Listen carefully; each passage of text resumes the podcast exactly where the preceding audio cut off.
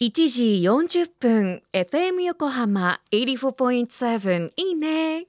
三つみがみなとみらいの海を眺めながら生放送。ここからは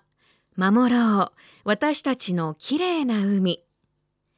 FM 横浜では世界共通の持続可能な開発目標 Sustainable Development Goals。SDGs に取り組みながら海洋ごみなど海の環境問題に着目。湘南に代表される海にまつわる情報を毎日お届けしています。今週は東日本大震災後東北マリンサイエンス拠点形成事業として東北の海を調査されている。海洋研究開発機構ジャムステックの藤原義弘さんのインタビューをオンエア。まだまだ多くの震災瓦礫が沈んでいる東北の海の中はどうなっているんでしょうか？皆さんこんにちは。海洋研究開発機構の藤原と申します。えっと、東北の沖はですね、特に宮城県と岩手県あたりで、えっと、その境でかなりの海底の様子が違ってくるんですけども、宮城県は割とあのある程度平坦なところが沖まで続いていく感じになっていて、で岩手県はその陸上もそうなんですけども、リアス式でこう複雑になっているあの地形が海の底まで続いている感じです。なので、大きな海底国、谷間ですね、そういったものが結構岩手県沖には多くて、で宮城県沖には割と平坦な砂泥底が続いている場所が多いといった印象でした。え、私たちが直接海底を観察し始めたのは、すでにあの漁業者さんたちが、えーと、海底の瓦礫の回収事業を始められた後になっているので、本当に沈んだ直後の様子ではないと思うんですけれども、私たちが観察した中では、海底国っていう谷ですね、海底の谷ですとか、海底外っていう崖のふもと、そういったところに、えっと、まだ瓦礫が密集していることがありまして、よく目にするのは、漁具の類ですとか、それから私たちが何度も繰り返し言っているところで、えっと、常に経年的に観察していたのは車のバンパーですとか、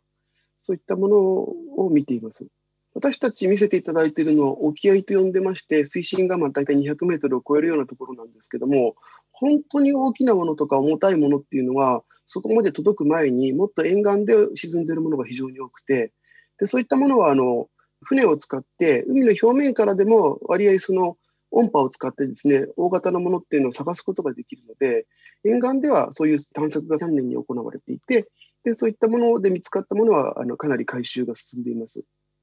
例えば一つ聞いた話でびっくりしたのはですね、畳が結構危ないんだっておっしゃるんですよ。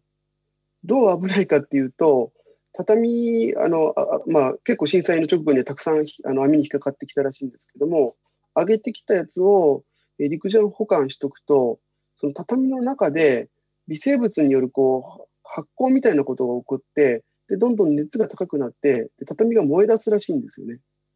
そういったことって多分陸上で畳を処分するときには起こらないことなので、そういう難しさはあると思います。ジャムステックの藤原さん、ありがとうございます。藤原さんたちの調査の様子は東北マリンサイエンス拠点形成事業のホームページからも写真や動画で見られます。いくつか覗いてみました。お話に出てきた車のバンパー。物を言わぬというか物言えぬものからの強いメッセージを感じましたね。静かにそこに取り残されたままの状態。藤原さんたちをはじめこういった、ね、引き上げに尽力されている皆さんおそらくそういったものに触れながらいろんな思いに駆られていると思うんですよね。そんな中続く作業本当にありがとうございます。震災から間もなく10年宮城県沖合底引き網漁業協同組合によると19年度と昨年2020年4月から11月の間に回収した瓦礫の量はおよそ397トン。まだまだ東北の沖には震災瓦礫が残っています。私たちも引き続き支援をしていきます。FM 横浜ではこういった海の環境を守りたいという思いから海岸に流れ着いたゴミなどを回収し海をきれいにしていくために県内の湘南ビーチ FM レディオ湘南 FM 湘南ナパサ FM 小田原のコミュニティ FM 各局とその他県内のさまざまなメディア団体のご協力を得ながら活動。神奈川守ろう。私たちのきれいな海実行委員会であるこれらのメディアは日本財団の海と日本プロジェクトの推進パートナーでもあります。FM 横浜守ろう。私たちのきれいな海 Change for the Blue 明日も同じ時間に。